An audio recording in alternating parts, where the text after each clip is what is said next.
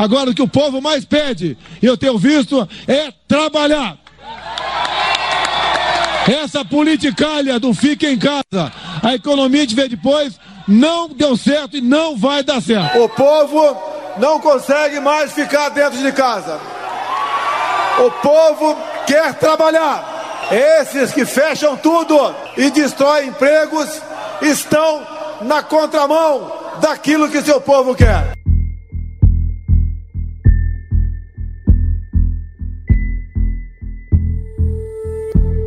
Jair Bolsonaro sempre se insurgiu contra medidas mais restritivas para combater a pandemia.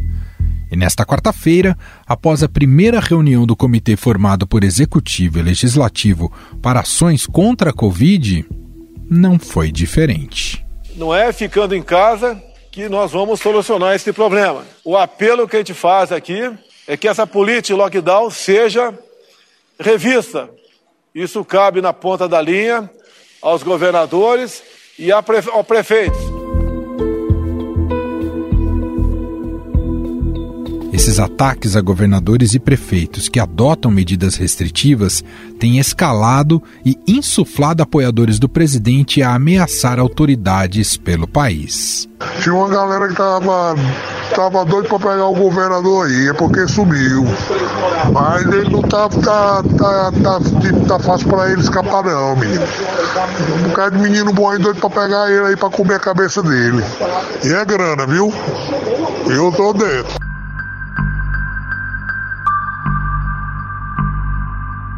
Você ouviu agora, por exemplo, foi uma ameaça ao governador do Ceará, Camilo Santana, que circulou em grupos de WhatsApp que reúnem pessoas contrárias a medidas de combate ao novo coronavírus. Policiais identificaram o suspeito e apreenderam na casa dele em Fortaleza um aparelho celular. O suspeito foi ouvido na delegacia e liberado em seguida. O mesmo aconteceu com o prefeito de Araraquara, no interior de São Paulo, Edinho Silva a cidade foi uma das mais afetadas com a segunda onda da pandemia, com cerca de 95% das UTIs ocupadas, e por isso foi decretado o lockdown. Após a medida, o prefeito recebeu ameaças de morte em uma rede social, como ele próprio nos conta. Tomei conhecimento na verdade, a primeira pessoa a me comunicar foi uma vereadora do Partido dos Trabalhadores aqui de Araraquara. E claro, essa coisa de redes sociais. Logo em seguida, muitas pessoas me mandando prints né, da, das redes sociais, das publicações. No primeiro momento você fica meio chocado, né, porque são, são frases bem agressivas, né, é, estimulando aí a violência. Claro, a família é, acaba se abatendo muito mais do que você. É, eu, eu fiquei muito tranquilo, é, não me intimidei. Isso foi no sábado, né, começo da noite, inclusive eu tinha live marcada por conta da pandemia aqui, uma conversa, uma teleconferência, cumpri as minhas agendas normalmente, mas orientado pelo, pelos advogados, pelos procuradores da prefeitura. No outro dia pela manhã eu acabei registrando queixa e penso que está correto, porque você não pode ser conivente, né? mesmo sendo algo que não, não me abalou, não me intimidou, mas você não pode ser, você não pode ser conivente com nenhuma forma de violência, com nenhuma forma de manifestação de ódio. É, a Polícia Civil de Araraquara é, abriu as investigações, está aí trabalhando, identificando as pessoas que fazem parte desse grupo. E eu quero que somente a legislação seja respeitada. Né? Os prefeitos e governadores é, vão pagar um preço político, de capital político, justamente porque estão sendo aqueles que justamente estão tendo coragem de tomar essas medidas, já que não é um esforço, uma coordenação nacional ao contrário, sabemos que o governo Bolsonaro tem jogado contra uh, e tem feito um terrorismo econômico. né, inclusive insuflado uh, para que uh, as pessoas critiquem e desrespeitem governadores e prefeitos. Enfim, lá na frente isso vai custar caro para prefeitos e governadores ou o senhor sente que uh, isso pode ser revertido, que a população no final reconheça os esforços de, de vocês, prefeito? Olha, Manuel, eu tenho uma clareza é, bem grande de qual é o meu papel. Eu reuni a minha equipe e eu disse é, lá em, em abril, tendo dimensão do que é que estava acontecendo, que se fosse necessário eu ficaria para enfrentar a pandemia e não seria candidato à reeleição. Mas eu, te, eu tinha clareza de qual seria o meu papel. Eu, eu, uma clareza que eu, que eu tenho, e falei isso com a equipe, falei, olha, vamos achar aqui, se for necessário, um outro candidato, uma outra candidata. Eu fico, fico no sentido de não é, disputar as eleições, de participar do processo e me dedicar integralmente ao enfrentamento à pandemia. Falei, porque uma clareza eu tenho, eu não quero carregar na minha biografia como um prefeito que empilhou caixões na cidade de Araraquara. Eu não quero isso na minha biografia. Né? Eu não quero que lá na frente a história faça um registro e nesse registro tem uma mácula na minha biografia de quem foi conivente com uma doença e empilhou caixões. Se nós, é, eu sempre uso o exemplo do Oswaldo Cruz, né, que no final do século XIX, começo do século XX, foi achincalhado, foi é, enfrentado, foi ridicularizado por defender vacinas e política de enfrentamento é, a doenças contagiosas, né? E eu falei, um homem que foi tão confrontado como Oswaldo Cruz, hoje ele é nome de fundação, ele é nome de hospital, é o maior infectologista da história brasileira e inspira tantos médicos e tantos pesquisadores. Então, o que nós temos que entender é que nós estamos diante de uma catástrofe humanitária que só se assemelha, do ponto de vista da história recente da humanidade, à Segunda Guerra Mundial. Pós-pandemia gerará inflação no mundo todo. O Brasil não vai ficar imune porque aqui é, nós cumprimos a regra é, de controle de gasto público, de superávit fiscal. Aí, o, Brasil, o mundo viverá um processo inflacionário pós-pandemia. É, e o Brasil não adianta, ele tem que seguir o mesmo caminho, a ampliação da base monetária, porque o mundo terá que tomar medidas depois de controle da inflação. Mas é mais fácil você tomar medidas de controle da inflação do que você quebrar um país nesse momento. Não há nada mais importante, me desculpem aqueles que pensam o contrário, do que a defesa da vida. Nós temos que fazer a defesa da vida nesse momento. Nós ouvimos o prefeito de Araraquara, cidade, importante cidade aqui do interior do estado de São Paulo, Edinho Silva.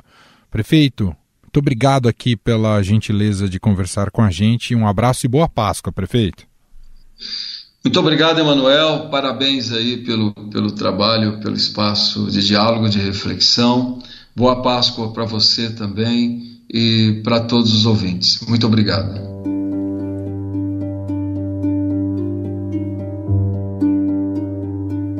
Após decretar lockdown por 10 dias, a Prefeitura de Araraquara, no interior de São Paulo, registrou queda de 50% na transmissão do vírus.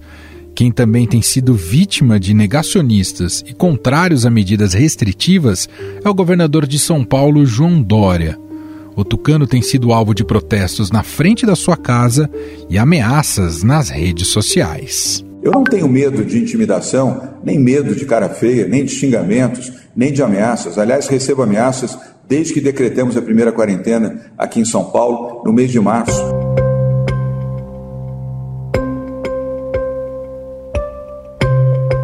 Diante da situação, o governador João Dória resolveu se mudar para o Palácio dos Bandeirantes por questões de segurança.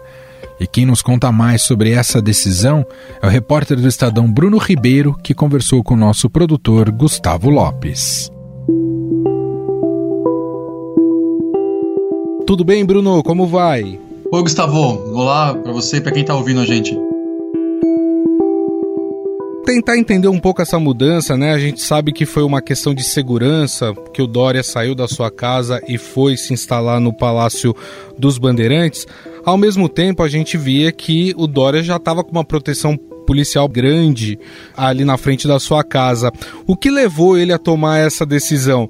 É, foi uma decisão da, da equipe de segurança dele, foi do próprio Dória e por que que acharam aquele policiamento ali na rua dele não era o suficiente? Tem uma questão que já vinha há, há, algum tempo, que são ameaças que ele vinha recebendo, né, Gustavo? É, no telefone pessoal dele, é, por e-mail, cartas que, que chegam até o Palácio dos Bandeirantes. E algumas uh, dessas ameaças eram bem uh, detalhadas, assim, olha, eu sei onde fulano mora, eu sei qual é o horário de ciclano, é, eu vou matar Beltrano, assim, eram ameaças de morte que vinham é, que ele vinha recebendo. A equipe, a Casa Militar, na verdade, que estava avaliando que era difícil manter a, a proteção dele é, na casa dele, né, lá no, no, no, Jardins, aqui na, na cidade, e foi um convencimento, assim, foi, foi uma, uma decisão que a Casa a Militar tomou, foi levada até ele, ele teve que ser convencido, mas dado o contexto lá, é, ele, ele concordou.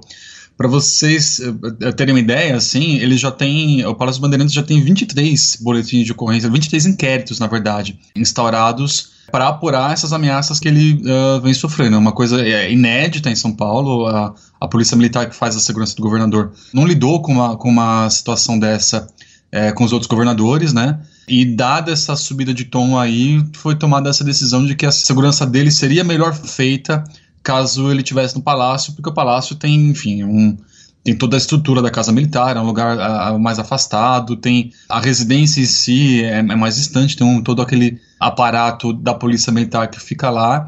E de fato era uma questão que uh, nos bastidores a gente viu, acompanhou um pouco disso, de ser uma tensão é, acima do normal. Assim, não era uma oposição política, não era uma oposição partidária, não, não são ameaças, não são críticas né, nas redes sociais, né, são ameaças que eles têm tomado como reais de um conteúdo assim grave, assim, a gente eu pude ter acesso a não as ameaças em si, né, mas a pessoas que tiveram que viram essas ameaças e, e são bem detalhadas. Esse que é, que é um ponto assim. E essas ameaças, Bruno, elas começaram exatamente no período em que o governador começou a tomar medidas mais restritivas por causa da, da pandemia? Sim, vamos lembrar, uh, Gustavo, que uh, na primeira onda, né, na primeira, naquele primeiro fechamento que de comércio que já teve aqui em São Paulo, uh, já começou a ter algumas algumas ameaças. É, ele, ele começou a receber ameaças lá atrás.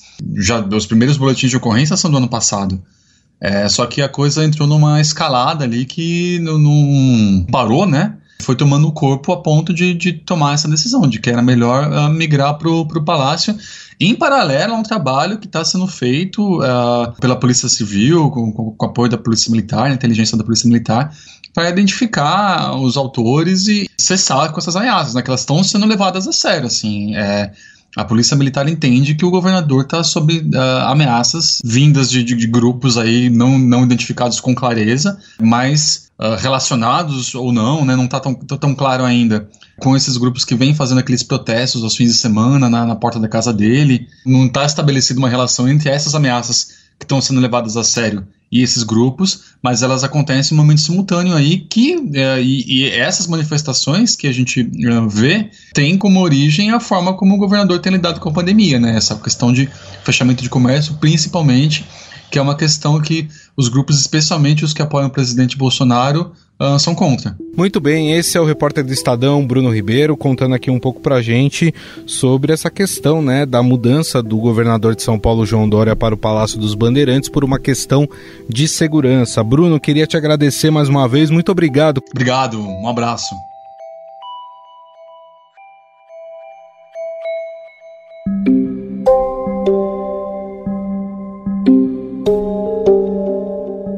Com o aumento das atitudes hostis, 16 governadores assinaram na segunda-feira uma carta denunciando uma onda crescente de agressões e difusão de fake news que visam criar instabilidade institucional nos estados e no país. Segundo a carta, abre aspas. Os governadores estão lutando muito para garantir atendimento de saúde e apoio social à população. Enquanto isso, alguns agentes políticos espalham mentiras sobre dinheiro jamais repassado aos estados, fomentam tentativas de cassação de mandatos e tentam manipular policiais contra a ordem democrática. Fecha aspas.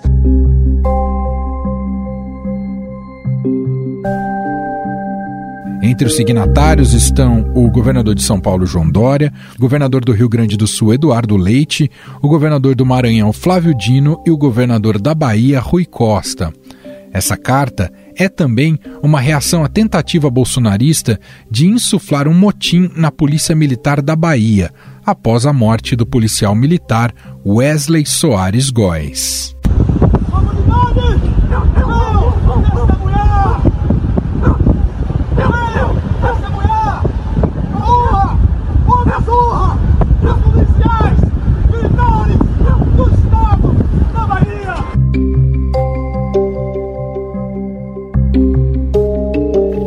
Nas imagens, o soldado aparece gritando palavras de ordem.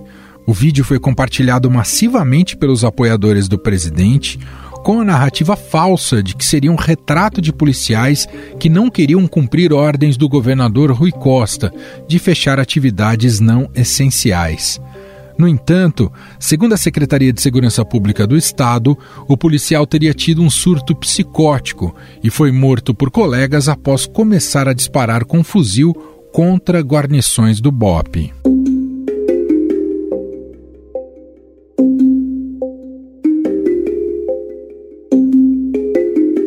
Alguns deputados bolsonaristas tentaram se aproveitar da morte do policial para pregar a insurgência das PMs contra as medidas restritivas dos governadores. Foi o caso da presidente da Comissão de Constituição e Justiça, a deputada Bia Kicis, do PSL do Distrito Federal, que afirmou em seu Twitter que o PM seria um herói e teria sido morto por se recusar a prender trabalhadores. A deputada apagou a postagem e agora diz esperar a conclusão das investigações. Mas a narrativa, é claro, já se espalhou entre grupos de apoio bolsonaristas. O episódio acendeu um sinal de alerta sobre a tentativa de bolsonaristas em promover a insubordinação dos policiais militares pelo país. Mas afinal, é possível que a PM se volte contra os governadores? Quem nos ajuda a analisar essa questão é o ex-secretário nacional de Segurança Pública e coronel reformado da Polícia Militar de São Paulo, José Vicente.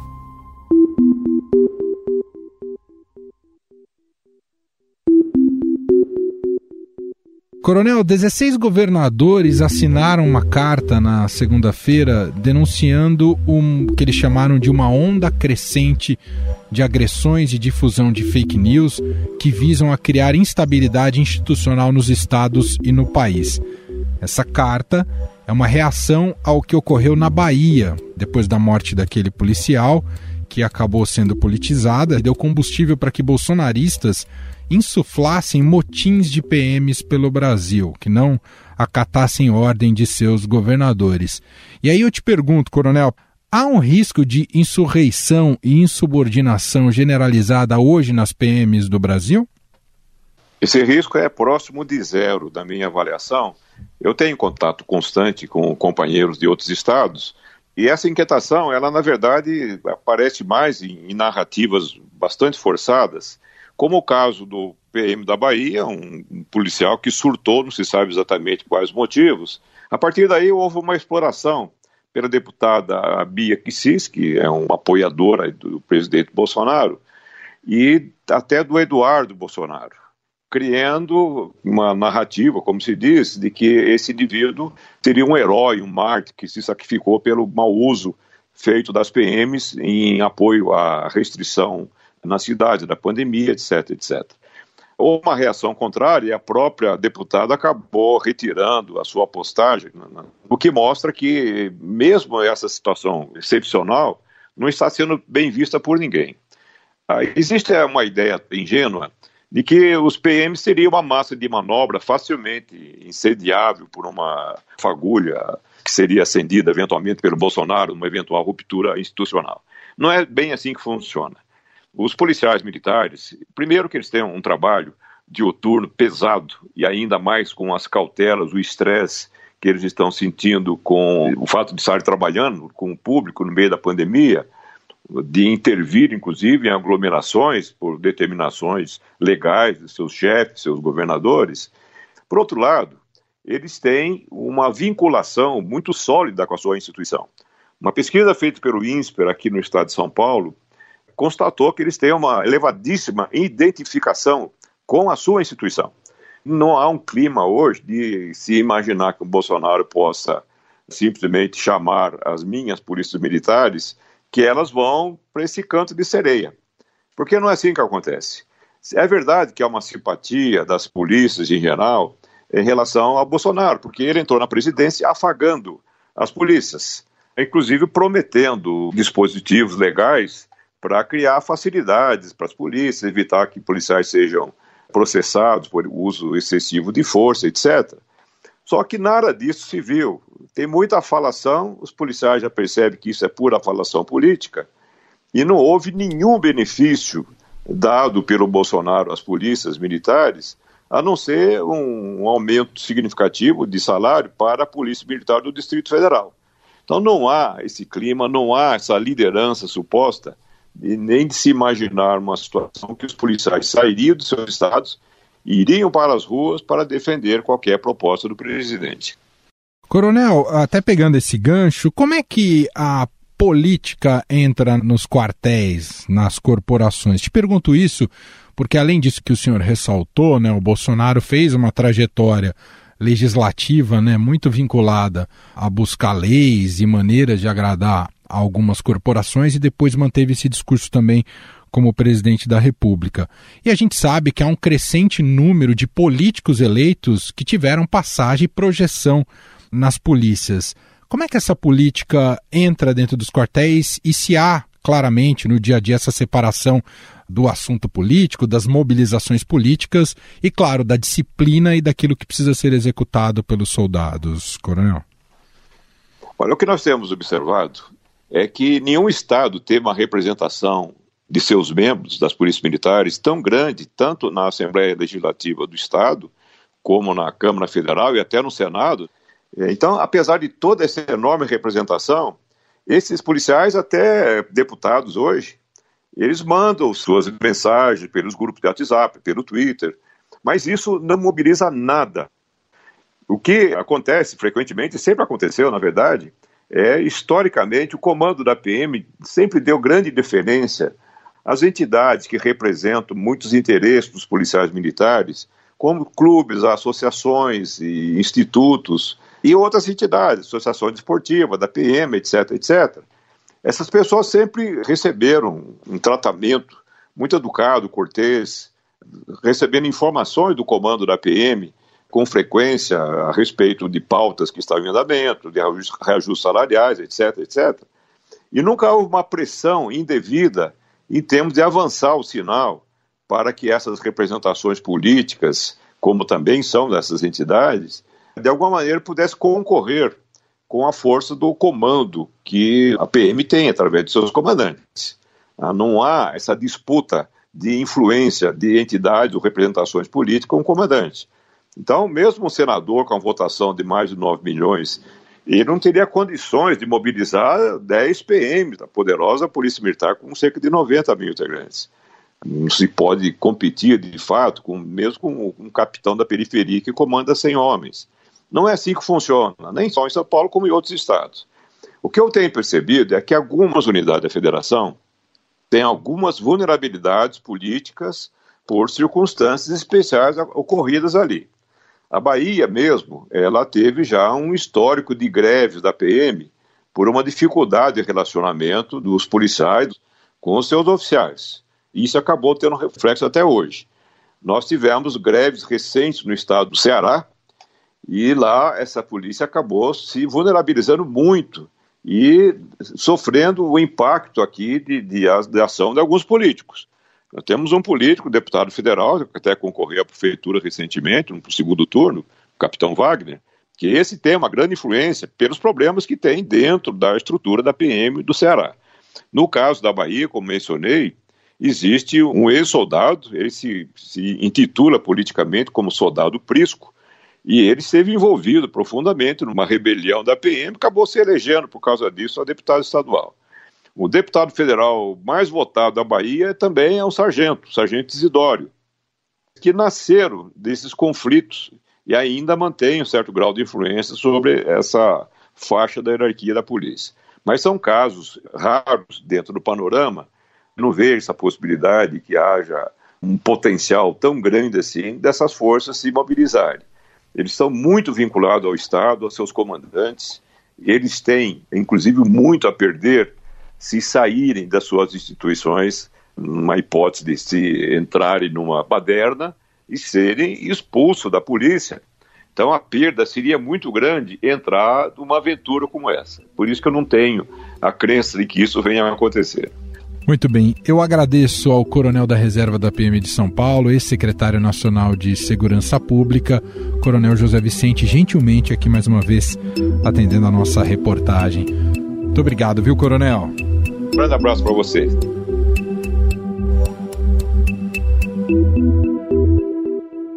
Estadão Notícias. E este foi o Estadão Notícias de hoje, quinta-feira, dia 1 de abril de 2021. A apresentação foi minha, Manuel Bonfim. Na produção e edição, Bárbara Rubira, Gustavo Lopes e Ana Paula Niederauer.